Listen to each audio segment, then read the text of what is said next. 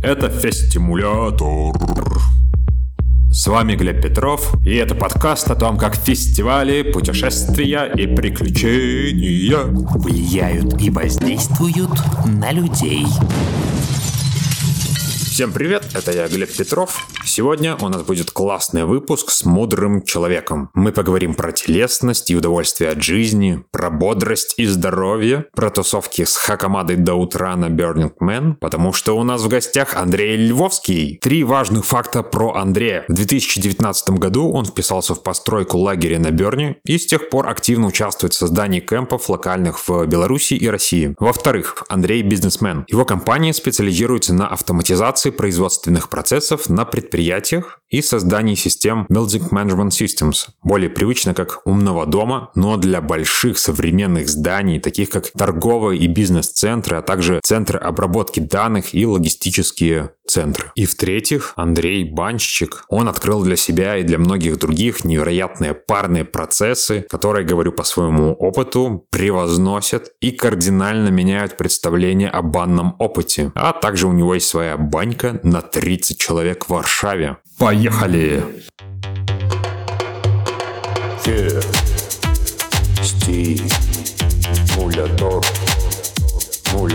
Привет, Андрей! Да, привет, Глеб. Я бы хотел начать с э, истории. Э, наверное, как вообще познакомился с Андреем. Мы были на э, летнем Берне, и уже последний день, когда буквально все разъезжались, проводили какую-то интересную, приятную практику, и, наверное, раздавали потом все фидбэки. И вот Андрей подошел, мы стояли с Юлей, с моей еще тогда девушкой, а уже женой, и какое-то состояние у меня лично было ну, такое себе, наверное. Я ворвался на мероприятие, там было все круто, но когда ты на каком-то мероприятии, а в жизни есть какие-то траблы, ну, бывает, не получается полностью расслабиться, и Андрей подметил это и поделился э, своей те- теорией гондонов. Помнишь? Э, да, я помню, помню, помню эту историю. Да, как вы воодушевленно слушали, мне было тоже это интересно, что теория гондонов настолько заходит людям. Да, немного расскажу, что это за история, ты можешь, э, что это за теория, ты можешь подправлять. То есть, насколько я помню, ты рассказывал, что у каждого из нас, э, у людей есть такая тема, как какие-то незавершенные дела. То есть мы когда-то себе пообещали, что нужно бросить курить или начать вставать вовремя, или нужно сделать что-то одно, второе, третье, и что вот у нас э, внутри словно есть такие гондоны, куда эти все дела постепенно засовываются, Э, гондоны становятся все больше и больше и больше, они уже становятся тяжелыми, нам уже становится тяжело идти. У меня вот, например, плечи прям чувствовал, как ползли наверх. Вот, и со временем ну, становится просто тяжело. Вот, а при этом ты не замечаешь, что произошло постепенно, вроде и у других там друзей тоже у тебя, э, у них такая же ситуация, и думаешь, что это вроде все ок, норм.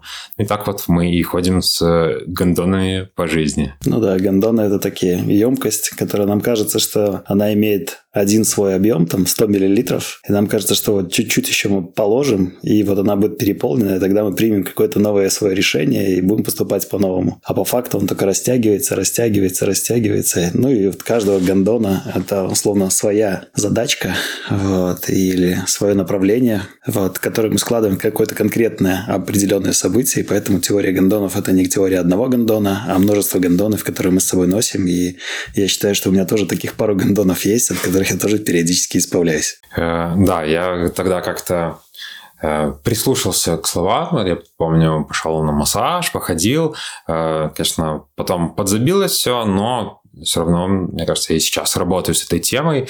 Интересно, что фестивали помогают, возможно. Помогают, возможно, иногда от таких вещей избавляться за счет того, что, во-первых, ты можешь там оттанцеваться и что-то заметить, а во-вторых, ты можешь встретить людей, э, которые будут в таком добром духе, что могут э, что-то тебе сказать, э, что на тебя может повлиять. Да, зачастую нам важно в, в жизни встречать людей, которым мы вроде как доверяем, вот, с первого взгляда, и понимаем, что не факт, что мы еще встретимся, и от этого доверия идет еще больше, вот, и ты к этим мыслям, как говорится, больше прислушиваешься, больше доверяешь и больше считаешь, что эта история, она не просто так произошла, особенно на фестивалях. Недаром на Плая говорят, что Плая приведет тебя и даст тебе то, что нужно, вот тогда, когда нужно. Я думаю, что это, это, это работает на любых фестивалях за счет э, той энергетики, которая творят там люди, которые на, на ней находятся. Э, окей, короче, ты упомянул Плаю, и, наверное, обязательный вопрос – это как ты попал на Берн,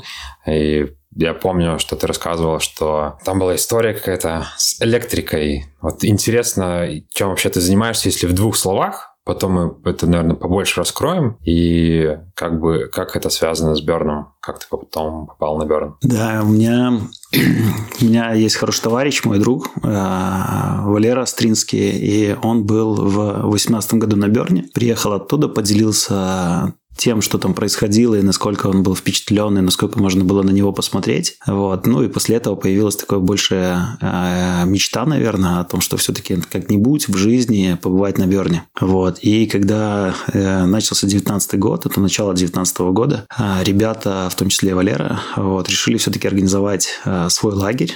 Э, и полностью провести это вот прям по правилам Берна со своим лагерем, со своим комьюнити, все это там организовать от начала до конца, от строительства и до завершения. Вот. А для того, чтобы можно было это все создать, э, нужны как бы лиды на отдельное направление. Вот. И, соответственно, были такие вакансии в лагере. А, то есть лид там условно по стройке, лид по электрике, лид там по поварской, там за еду отвечающие, еще за что-то. Вот. И было предложено мне, так как я заним... ну, так как у меня есть компания, я там условно начинал с а, маленьких каких-то проектов, сейчас мы занимаемся большими всякими интересными проектами и делаем, наверное, лучшие проекты в системах Building Management System в те, что в Беларуси а, проектируются и реализовываются. Это вот там наши объекты такие самые интересные. Если кому-то будет интересно, могу там потом рассказать. Давай чуть-чуть еще, чуть-чуть подробнее, потому что не, у меня не рендерится в голове вот то, что ты сейчас произнес, да, да. Что, что это значит для э, автоматизации бизнеса, то есть есть... А у меня компания занимается, кома, команда в компании занимается автоматизацией производственных процессов, вот, это на предприятиях. Это одно из направлений. И второе направление – это автоматизация э, больших зданий. Это building management system. Это управление зданиями. В основном это коммерческая недвижимость. Это вот большие всякие красивые здания. Небоскребы, гостиницы, ну, бизнес-центры, ну, то есть вот, вот э, торговые центры, логистические центры. Вот. Мы там э, все инженерные системы сводим в один пульт управления, то есть выводим это на какую-то там большую стену, на которой видны все основные показатели, и, соответственно, выводится вся основная информация о том, что происходит с инженерными системами зданий, ну, условно, там, с сердцем здания, с его там, э, если сравнивать с человеком, э, с тем, как там кровь течет, как функционируют легкие и все остальное, потому что мы управляем кондиционерами, э, приточными вентиляциями, электрикой, водой, ну, то есть отопление. Ну, вот эта вот часть, это вот мы создаем такого двойника электронного, который показывает, что происходит с этим зданием. А как ты оказался именно ну, вот так? Если, если в двух словах можно описать, как твой путь тебя привел к к такой компании? Э, не, ну в двух словах вряд ли опишешь, потому что путь был вот мы буквально сегодня общались с ребятами, и мы говорили про астрономию, про карты, про там путь и все остальное, я понимаю, что глядя на свою жизнь, э, у меня там условно 5, каждые 5-6 лет вот очень сильно меняется направление и все остальное, поэтому я прошел такой интересный путь. Э, каждый из них, э, из этой части жизни, ну, я благодарен за эту каждую часть жизни, потому что я закончил Академию МВД, отработал в милиции до капитана, ушел из милиции, ушел в стройку, я в стройке проработал работал прорабом, потом открыл компанию, э, занимался в пристройке, там был у меня маленький экскаватор, там копали, делали там всякие там для стройки услуги оказывали. Вот, потом дальше уже э, был такой переходный этап жизни, когда э, мне казалось, что я все потерял, у меня был, мне казалось, я потерял близких людей, которыми это, что у меня развалилась там условно семья, потерялась работа, ну, то есть как-то таковой, как бизнес. А, и вот в этот момент меня условно поддержали друзья. Они увидели мои компетенции в плане управления какими-то процессами, а, пониманием, что очень логически мыслю и могу коммуницировать и договариваться с заказчиками. Вот, и э, пригласили работать там на должность э, коммерческого директора, там, отвечающего за финансовую часть в компании. Вот, и развивать направление по автоматизации промышленной. Короче, прям э, мне уже представилось, как какой-то космос летит, астероид, его сначала одна планета вокруг себя, потом этот астероид дальше куда-то на другую орбиту, третий, четвертый, короче, таким ну, мы поработали с ребятами, наверное, год. А вот, через год мы разошлись, и заказчики, которые со мной работали, они пожелали остаться со мной. Вот у меня компания тогда уже на тот момент была юридическое лицо зарегистрировано. Вот, и у нас вот был первый заказчик мой, это частная фармацевтическая компания, э, фармтехнология. Вот, и мы там делали там систему по управлению перекачки и хранению спиртом. Вот. Ну и дальше вот это из этого, из этой истории там все начало развиваться, начали добавляться люди, программисты, инженера, вот. Ну и потихонечку-потихонечку мы вот там вышли да, на тот уровень на сегодняшний момент, что а, Самые такие приятные, наверное, моменты – это когда проводится какой-нибудь там тендер, э, в котором участвует наша часть, и тебе звонят несколько подрядчиков, которые участвуют в тендере, и говорят, ну, если мы выиграем, ну, то есть вы же нам сделаете, если что, свой кусок. Вот, и это говорит, ну, а много мне это, ну, действительно приятно было. Круто. А, окей, хорошо. Значит, и Плая. Вот, ну и э, Валера знал, что я как бы понимаю в электрике, в автоматизации все с этим связанное. Вот, и таких пару человек у него было на примете, всем было предложено э, в такой, в experience такой вписаться. Вот, и я, соответственно, вписался. Ребята, кто там еще, кому предлагалось, там что-то, наверное, все-таки Э, я не знаю, как это правильно сказать. Для меня это понятие как зажувал. Вот. Но мне кажется, что у каждого были свои причины не поехать или причины отказаться. Я для себя таких причин явных не увидел. И для меня это было прям вот какое-то такое открытая дверь новая в новые возможности и именно в то, ну, о чем казалось там в мечтах, казалось там ближайшие там лет пять когда-нибудь, угу. потому что это дорого. Вот, ну и, наверное, у меня э, такой опыт это для тех, кто желает, наверное, попасть на Берн, э, и когда говорят, что это дорого, я могу сказать, что, э, наверное, не знаю, возможно, у кого-то есть еще более дешевые варианты, э, во сколько стал ему Берн. Но я могу сказать, что мне Берн обошелся ну, очень дешево, и это реально, это возможно. Но если действительно человек ну, хочет туда попасть. А цифру сказать можешь, сколько тебе? Да, мне обошелся это, я купил билет, э, на тот момент это было 525 долларов или что-то в этом роде, и я билет, это билет на Берн, и билет на самолет туда-обратно, ну, долларов, наверное, 700-800.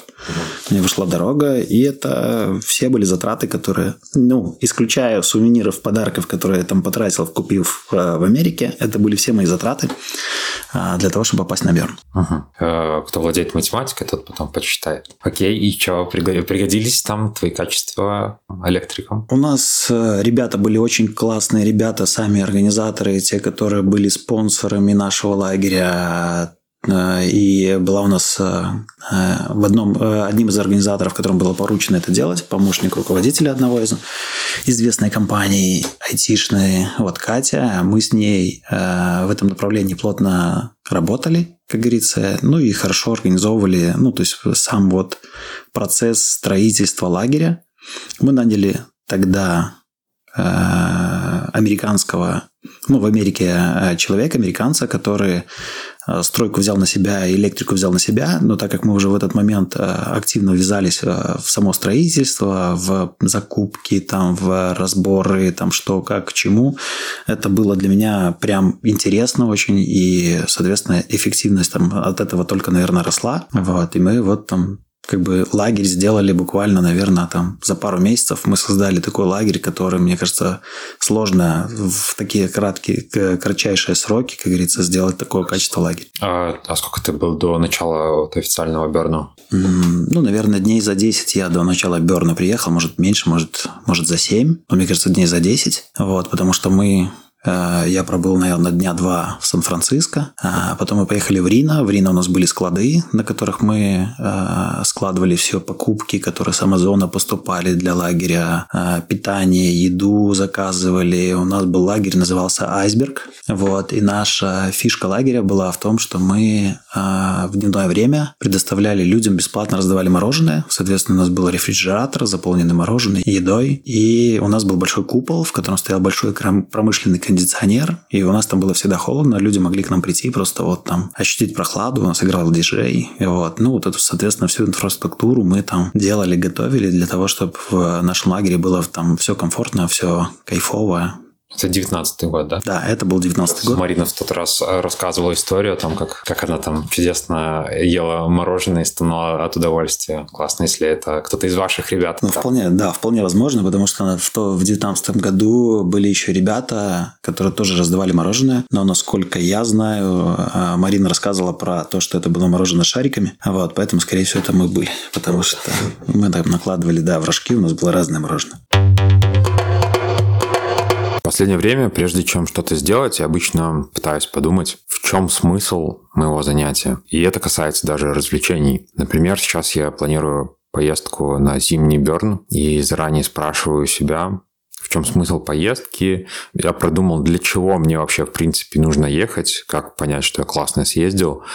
Мне хотелось бы, чтобы в результате поездки у меня появилось вдохновение, энергия, полезные знакомства, уверенность в своих силах и классный рабочий настрой. И, соответственно, поняв, какие мои цели, я планировал дальше, как я их буду реализовывать. Нужно пообщаться с тем-то, нужно кому-то помочь вот это, нужно заранее подготовиться, чтобы создать то-то. И мне вот интересно, а были ли у тебя какие-то ожидания вообще по поводу поездки? Э, по поводу Берна, что могу сказать? Я был тогда, наверное, все-таки воодушевлен тем, что это происходит. Для меня это было там как бы, наверное, даже отчасти не верила, что это происходит. И были мысли о том, что когда все-таки это закончится, это будет такая очень красивая страница в жизни. Вот, прям вот. Э, и ее хочется прожить просто вот прям на ура и со всеми красками и со всем остальным. Э, наверное, из ожиданий ожиданий, которые единственное, которое я мог себе построить по поводу Берна, это общение с людьми. Вот. Ну, наверное, первое – это общение с людьми, а второе – это наблюдение за самим собой. И действительно, Берн про самовыражение, то есть э, чувствовать самого себя, что ты хочешь делать, и делать именно то, что ты хочешь. Вот. И я очень благодарен э, как бы, наверное, судьбе, наверное, ребятам, всем, что я был в э, составе команды стафа, и что мы строили этот лагерь, и потом разбирали мы этот лагерь, потому что а, с моим инженерным, ну, то есть, условно, складом ума, наверное, так его назвать можно. Вот. Для меня это прям вот процесс, который меня там, завораживает, и вот понимание того, что ты это делаешь как временно, что это не что-то такое, что ты создал, и потом это с тобой находится, или ты этим можешь там гордиться, кому-то показывать. Ты понимаешь, что это ты создал, ты в этом побыл в этих эмоциях, и все, оно остановилось. Какого самого интересного человека ты встречал? Не обязательно известного, а вот просто такой первый интересный человек, который приходит голову, которого ты вспоминаешь? Э, там очень много разных интересных людей, так, чтобы вот, ну, как бы познакомиться, да, у меня было там интересное знакомство с Хакамадой, э, и мы с, там, с ней провели много времени, э, и это было действительно, я был впечатлен, ну, как бы, как человеком ей, вот, и мы после этого там тоже, ну, каждый раз встречались, когда приезжала в Минск, общались, и каждый раз восхищаюсь этим человеком. Я, я перебиваю просто тоже периодически ее подкаст слушаю, там, «Философия», и ну, вот тоже очень откликается характер человека, его тусовки в том числе. То есть как, как с Хакамадой? С Хакамадой встретились, это вот мы как начали в начале подкаста, что Плая дает именно то, что ты хочешь, вот, и на что ты рассчитан, ну, то есть э, и то, что тебе, как говорится, в это время нужно, наверное, вот, и, э, наверное, день на второй, наверное, или на третий, вот, нахождение на Берне уже, ну, когда уже э, открытие было официальное, вот, я бродил по темплу. Темпл – это такое сооружение, как храм для Берна, который сжигается в, в определенный день получается, и ребята оставляют там, соответственно, всякие записочки, какие-то штуки, которые, с которыми хочет, хотят попрощаться. Там было много всяких книжечек, там фотографий людей, зверей, там, ну, каких-то еще штук. Прям такое, как бы, по, по принципам Берна, ну, и для бернеров это прям святое место. Вот. И я бродил по этому темплу, и видел интересное для меня тоже одно из событий на Берне. Это когда а, наушники такие светящиеся, а, как для тихих дискотек используются. И люди ходят и что-то в них слушают, но нигде не могу найти, где наушники эти можно взять. Тренд, который в Беларуси не выстрелил. Вот я иду, и какая-то девушка подходит ко мне, снимает свои наушники, дает мне, я их надеваю на уши и слышу там прям для меня завораживающую такую шикарную музыку, вот, играющую на каком-то пианино или рояле. Вот. Ну, я отхожу, слушаю, ну, знаю, не знаю, минут 15-20 ходил, и потом э, наткнулся на то, что эту музыку как раз-таки на улице играет какой-то пианист с закрытыми глазами в таких же наушниках. Вот, это было очень прекрасно и прелестно, вот прям на фоне, на виде это все. Вот, и для меня это было такое одно из событий, потому что надо было принять решение, кому отдать эту шикарную музыку, при том, что она как будто выключалась, когда ты снимаешь наушники, тебе надо было прям вот попрощаться с ним, вот, и передать кому-то, то есть выбрать человека, кому-то передашь эти наушники. И вот я выхожу, уже передал э, девушке наушники, э, то есть посмотрел, насколько она была тоже впечатлена тем, что там звучит. Вот, и вышел э, с этого темпла. И вот слышу, ну, как бы за спиной голос, э, ру, русский голос, условно, язык. Вот, а я чтобы понять, ну, чуть понятнее было, я не знаю английского языка, там, то есть очень-очень слабо, вот, и поэтому, то есть для некоторых, кто переживает тоже, э, слушая подкаст этот о том, что как это в Америку поехать и все остальное, ну, чтобы вы понимали, я не знаю русского, ну, то есть английского языка, и я, соответственно, общался там на русском, соответственно, у меня для меня было большие ограничения по общению с людьми, но, в принципе, было достаточно для того, чтобы на русском языке встретить их команду. То есть не факт, чтобы если бы я знал э, английский язык, я сильно обратил внимание на, русск, на, русский, на русскую речь и встретил бы и понял бы, и понял бы, что там есть ну, хакамада. У меня такой огромный гондон э, висит по поводу английского, потому что я столько лет ездил когда на фесты, и ну все, надо учить английский, надо, надо учить английский. И этого никак долго не происходило. Но э, в твоем случае, возможно, это наоборот даже привело вдруг, так, если да, вполне, вполне. С кем-нибудь бы общался в этот момент, мог бы туда и не пойти. Да. Мне очень нравится в э, Хакамаде, как она рассказывает про техно, про музыку, про то, как у нее удается тусить, и вообще это история о том, что мы привыкли думать о том, что мы не можем чего-то сделать, э, что нельзя там пойти тусоваться на всю ночь, субботу, воскресенье, потому что, допустим, ты там кого-то можешь обидеть, что не пошел, либо что тебе потом вставать рано утром, хотя это такая штука, которая тебя конкретно может быть сильно наполнять энергией. Но для меня вот, э, музыка и вот то, что происходит, условно, танцы, э, очень отзывается. Э, я вот, ну, давно уже не употребляю, не употребляю алкоголь, э, и очень часто было такое, когда у меня друзья алко... ну, то есть употребляют алкоголь, мы на какой-то там вечеринке, я за рулем, э, мы там отдыхаем, танцуем, все остальное. Когда я сажусь за руль, и условно там какие-то у нас знакомые новые девушки, вот, и, как правило, спрашивают, а ты что, не пил? Ну, то есть, вы, ну, как можно вот не пьющим там условно там так танцевать?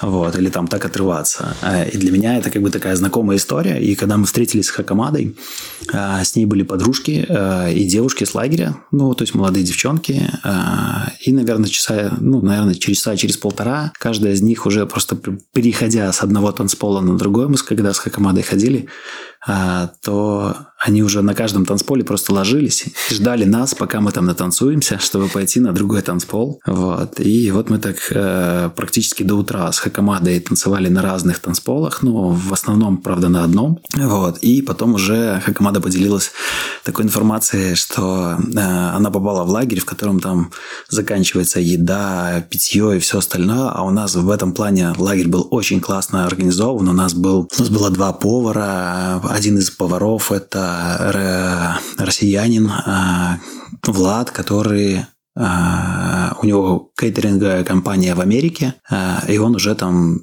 на своей компании, получается, у него на мероприятиях, которые он проводил, ну, которые обеспечивал, ело там пять американских президентов, вот, соответственно, такой интересный человек. И у нас вот было, получается, целый рефрижератор еды, и у нас mm-hmm. было прям еда, ну, я не знаю, я, мне кажется, лучше, чем на Берне. Я, то есть, мало где ел в таком количестве, ну, действительно хорошей, качественной и вкусно приготовленной еды. Мы сами участвовали там, а, шрифтили, когда тут на кухне мы помогали, готовили. И для меня тоже были многие открытия, как готовится еда, ну, то есть, что для этого есть, ну, насколько там есть всякие там спреи масляные там и все остальное, насколько там, как можно легко приготовить на большое количество людей там много всякой еды. Вот. Ну и вот после того, как команда говорит, что у них там нет еды, там нет воды, я говорю, блин, ну у нас, у нас все хорошо с этим, пойдемте к нам. Ну вот и мы пошли в лагерь, мы пришли в лагерь, и вот мы еще, наверное, в лагере побыли, наверное, часа полтора, с ребятами посидели, пообщались, вот, и пошли встречать рассвет, а, тоже на танцпол, вот, и там уже на рассвете мы уже там попрощались и там обменялись контактами, вот, и после этого уже там уже на самом Берне мы не виделись, а, так как она говорила, что приехал к ней муж, там тоже отдельная история, мне кажется, она где-то там рассказывала в каких-то подкастах, вот, или где-то каких-то историях тоже. А, и мы после, после этого уже встречались только вот, ну, вот в Москве, в Минске, вот, пересекались, общались.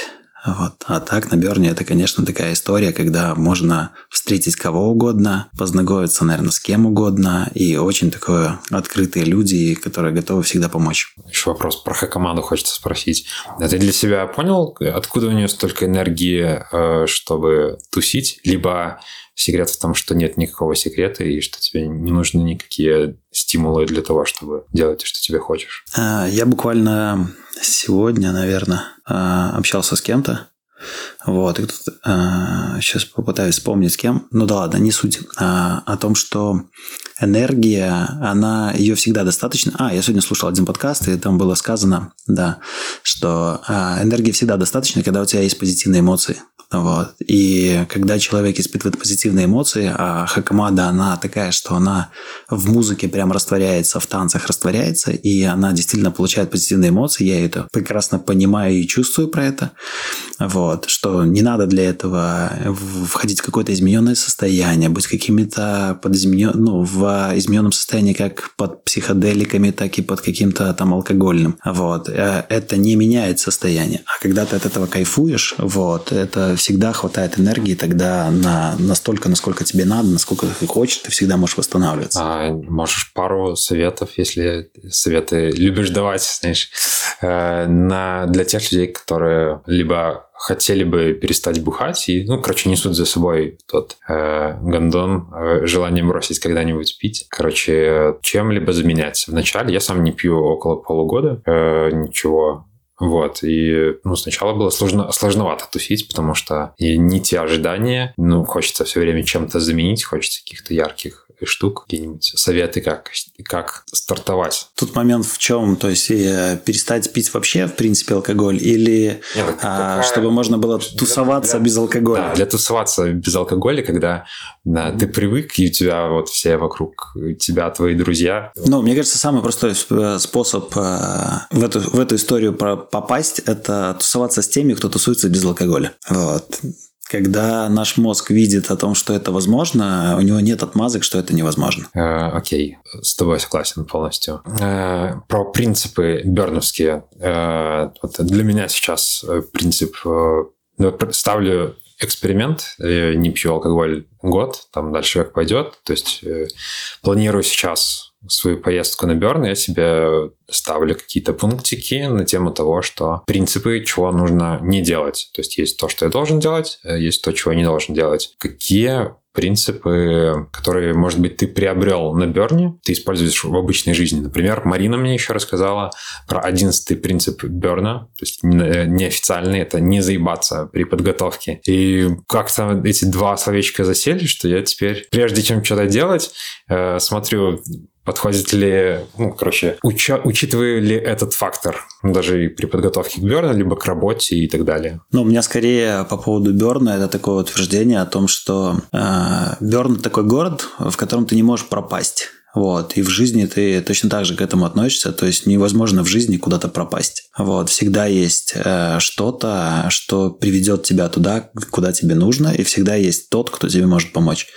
На Берне это просто очень активно и ярко видно. То есть ты, получается, ты можешь в любом месте города там заблудиться или просто ты понимаешь, что ты устал, ты просто не хочешь идти уже там ну, в свой лагерь, и ты понимаешь, что ты прям вот в ближайшее время найдешь где-то какое-то пристанище, и ты точно не замерзнешь, ты точно не пропадешь, тебя никто не раздавит ни на чем, то есть сто процентов будешь убережен. А мне кажется, в жизни это, этот принцип, он точно так же работает, если ты к этому относишься именно так же, что типа в жизни жизни невозможно, вот, чтобы ты, с тобой что-то произошло плохое, если ты сам этого не притягиваешь и не веришь в то, что это плохое может произойти. Угу. До этого у тебя были моменты, когда ты чувствовал себя потерявшимся? Ну, до этого, как говорится, в жизни, ты, ты, ну, мне, по крайней мере, казалось, до Берна, о том, что в жизни надо обязательно все спланировать, обязательно все предусмотреть, обязательно, чтобы было на кого опереться, обязательно, чтобы были знакомые люди. Ну, то есть вот это все. А на Берне, соответственно, ты как бы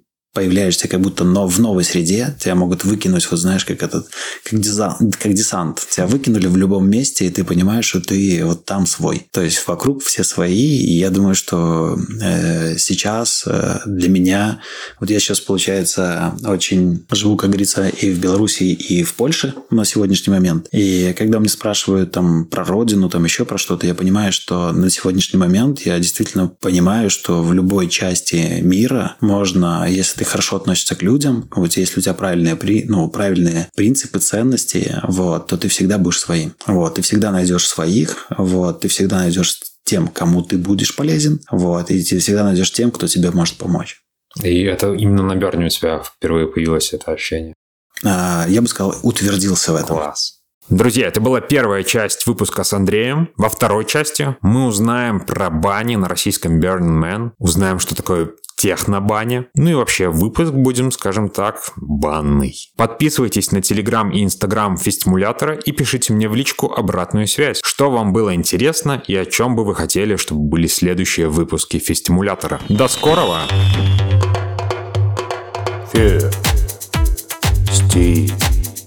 Фестимулятор.